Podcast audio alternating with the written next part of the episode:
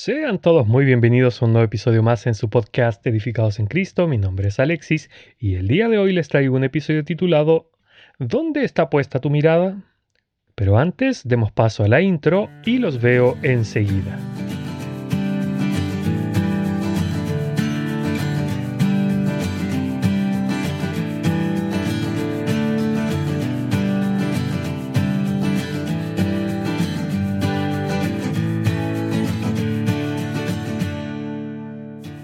Dice así la palabra del Señor.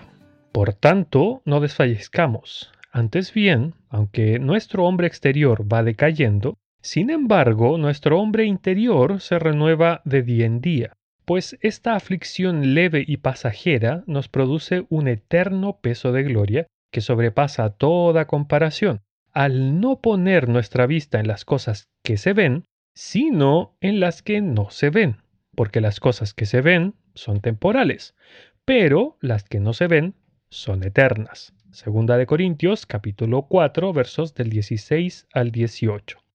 Mis hermanos, ¿dónde está puesta su mirada? ¿Qué es lo más importante para usted? ¿Cuál es el motor de su vida? ¿Cuál es su primer pensamiento del día o qué ocupa la mayor parte de sus pensamientos?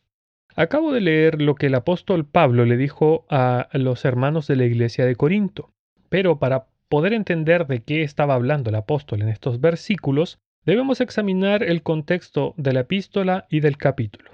A muy grandes rasgos, si hablamos del contexto general de la epístola, podemos decir lo siguiente. La iglesia de Corinto, fundada por Pablo durante su segundo viaje misionero, esto lo encontramos en Hechos capítulo 18 del verso 1 al 17, eh, esta iglesia estaba siendo mal guiada por unos pocos mm, adversarios de Pablo.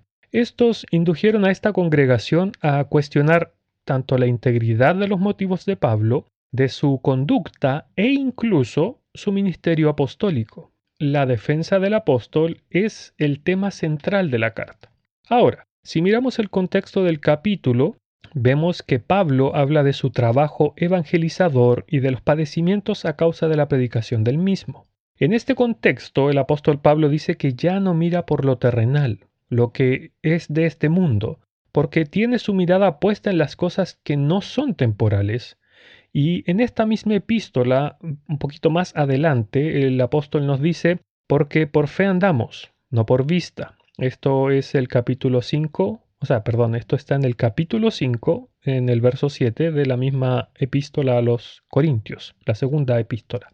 ¿Por qué les dice esto? ¿Por qué Pablo les dice esto? Porque tal como leía antes, Dios, a través de Pablo, nos deja en claro que esa es la manera correcta de vivir, la cual está en conformidad con la vida del Señor Jesús.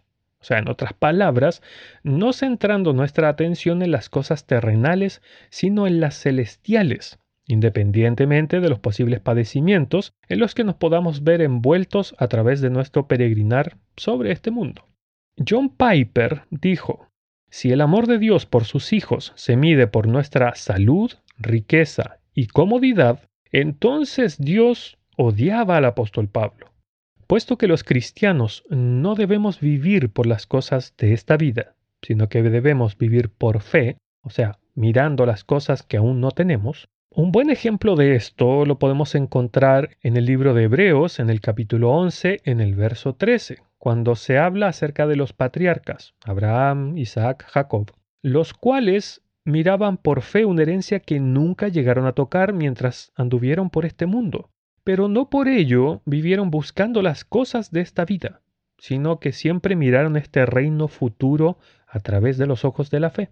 Sin embargo, mis hermanos, hoy en día los creyentes ya no estamos andando por fe, sino por vista. Hemos posado nuestros ojos en las cosas que se ven, las que son perecederas. Trabajamos por ellas y les destinamos nuestro mayor esfuerzo a este tipo de cosas. ¿Pero por qué? Porque el sistema mundano nos ha consumido, ya que le hemos dado rienda suelta a nuestra carne para que se deleite, ya sea de manera consciente o inconscientemente. Siendo que el Señor Jesús nos dijo, si alguno quiere venir en pos de mí, niéguese a sí mismo, tome su cruz cada día y sígame. Esto está en Lucas capítulo 9, verso 23. Una cosa que debemos recordar y que la palabra de Dios constantemente nos las dice es que nada hemos traído al mundo y nada podremos sacar de él. Dice su palabra, no temas cuando alguno se enriquece, cuando la gloria de su casa aumenta, porque nada se llevará cuando muera, ni su gloria descenderá con él. Esto está en Salmos capítulo 49 en los versos 16 y 17. Pablo le dice lo mismo a Timoteo, porque nada hemos traído al mundo, así que nada podemos sacar de él. Primera de Timoteo capítulo 6, verso 7. Del mismo modo, Job se expresó cuando perdió todo. Él dijo, desnudo salí del vientre de mi madre, y desnudo volveré allá. Es que, mis hermanos, les hago la pregunta que Salomón hizo en Eclesiastés. ¿Qué provecho recibe el hombre de todo el trabajo con que se afana bajo el sol? Esto está en Eclesiastés capítulo 1, versículo 3. El problema es que los creyentes de hoy en día hemos entregado nuestros corazones a lo que es pasajero, a lo perecedero, siendo que la palabra de Dios nos advierte que debemos cuidar de no entregar a cualquier persona o cosa nuestros corazones. Dice así en Proverbios, sobre toda cosa guardada, guarda tu corazón, porque de él mana la vida. Proverbios capítulo 4, versículo 23. El mismo Señor Jesús nos dijo, porque donde está vuestro tesoro, allí estará también vuestro corazón. Mateo capítulo 6, verso 21. Les hago otra pregunta, mis hermanos. ¿Cuántos de ustedes de los que me están escuchando ahora tienen verdaderamente claro esto? Porque, ojo, no necesariamente nuestros tesoros deben ser algo que consideremos malo, porque pueden ser, por ejemplo, los hijos o el trabajo es que el punto central de esto, o el punto central de nuestras vidas, es Dios, quien debe ser nuestro tesoro. Debe ser el Señor Jesús quien ocupe el primer lugar en cada aspecto de nuestra vida. Tal como dice Pablo, para que habite Cristo por la fe en nuestros corazones en Efesios 3, 17. Bueno, Quizás hay entre los que me están escuchando que piensan que la Biblia se refiere únicamente a cosas materiales en estos versos que he mencionado recién, pero no, el rango es un poco más amplio, porque conforme a las mismas escrituras, lo que el mundo nos ofrece se mueve en tres dimensiones.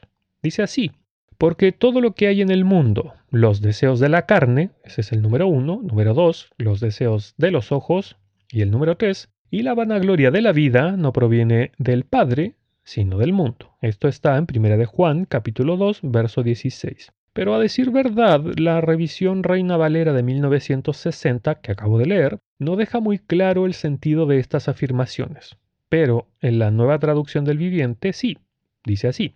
Pues el mundo solo ofrece un intenso deseo por el placer físico, un deseo insaciable por todo lo que vemos y el orgullo de nuestros logros y posesiones. Nada de eso proviene del Padre, sino que viene del mundo. Entonces, mis hermanos, ¿estamos echando mano de alguna de estas tres dimensiones eh, de cosas que nos ofrece el mundo o estamos buscando las cosas de arriba, es decir, las celestiales? Puede que no seamos conscientes de ello, porque este mundo es seductor y quien lo gobierna es el maestro de la seducción y el engaño sutil. Me refiero al diablo. Mis amados hermanos, tenemos que recordar o conocer, para quien no haya sabido esto nunca, que cuando nosotros nacimos de nuevo en Cristo Jesús, morimos al pecado, dice su palabra. Porque si fuimos plantados juntamente con Él, obviamente aquí habla del Señor Jesús, en la semejanza de su muerte, así también lo seremos en la de su resurrección. Destaco esta palabra, ya van a ver por qué. Sabiendo que nuestro viejo hombre fue crucificado juntamente con él, para que el cuerpo del pecado sea destruido, a fin de que no sirvamos más al pecado. Esto está en Romanos capítulo 6, leí los versos 5 y 6.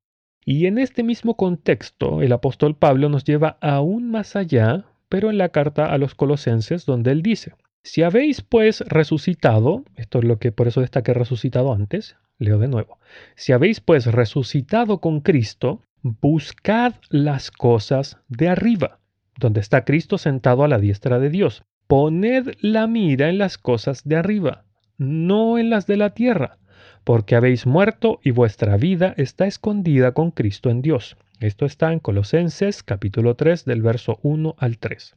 Mis amados hermanos, cuando estábamos sin Dios éramos, mm, por así decirlo, como gusanos, porque nos arrastrábamos por el polvo y el lodo de este mundo, ya que esa era nuestra única realidad.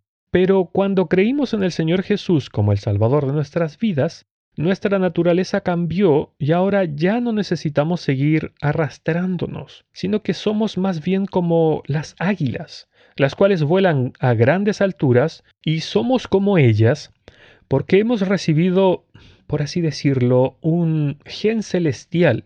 Y tras haber nacido de nuevo podemos mirar ahora sí hacia el cielo, porque hemos recibido una naturaleza que es de allá, y de donde además hemos recibido una ciudadanía, como dice nuevamente el apóstol Pablo, diciendo, porque nuestra ciudadanía está en los cielos, de donde también ansiosamente esperamos a un Salvador, el Señor Jesús. Filipenses capítulo 3 versículo 20.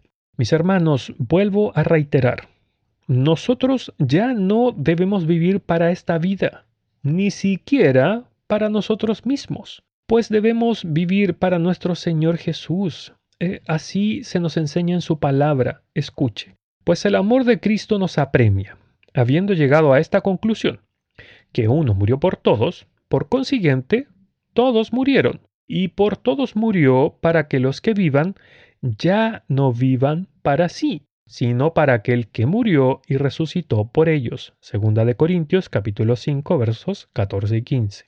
Miren, si nosotros decimos que somos cristianos, deberíamos comportarnos como aquel de quien tomamos dicho título. Permítanme que explique esto un poco.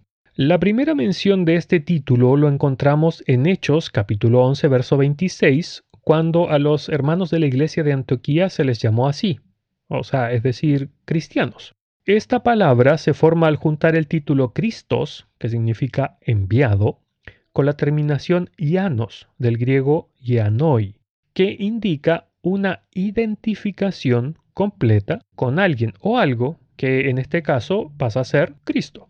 Por tanto, un cristiano se identifica plenamente con la forma de vida, con las enseñanzas e incluso con la muerte sacrificial del Señor Jesús y con su resurrección, obviamente.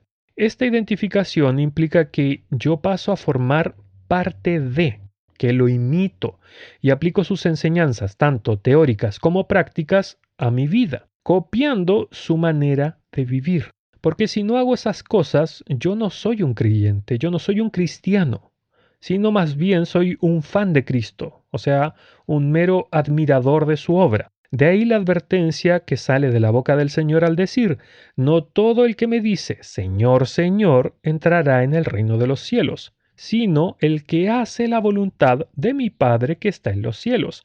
Mateo capítulo 7, versículo 21.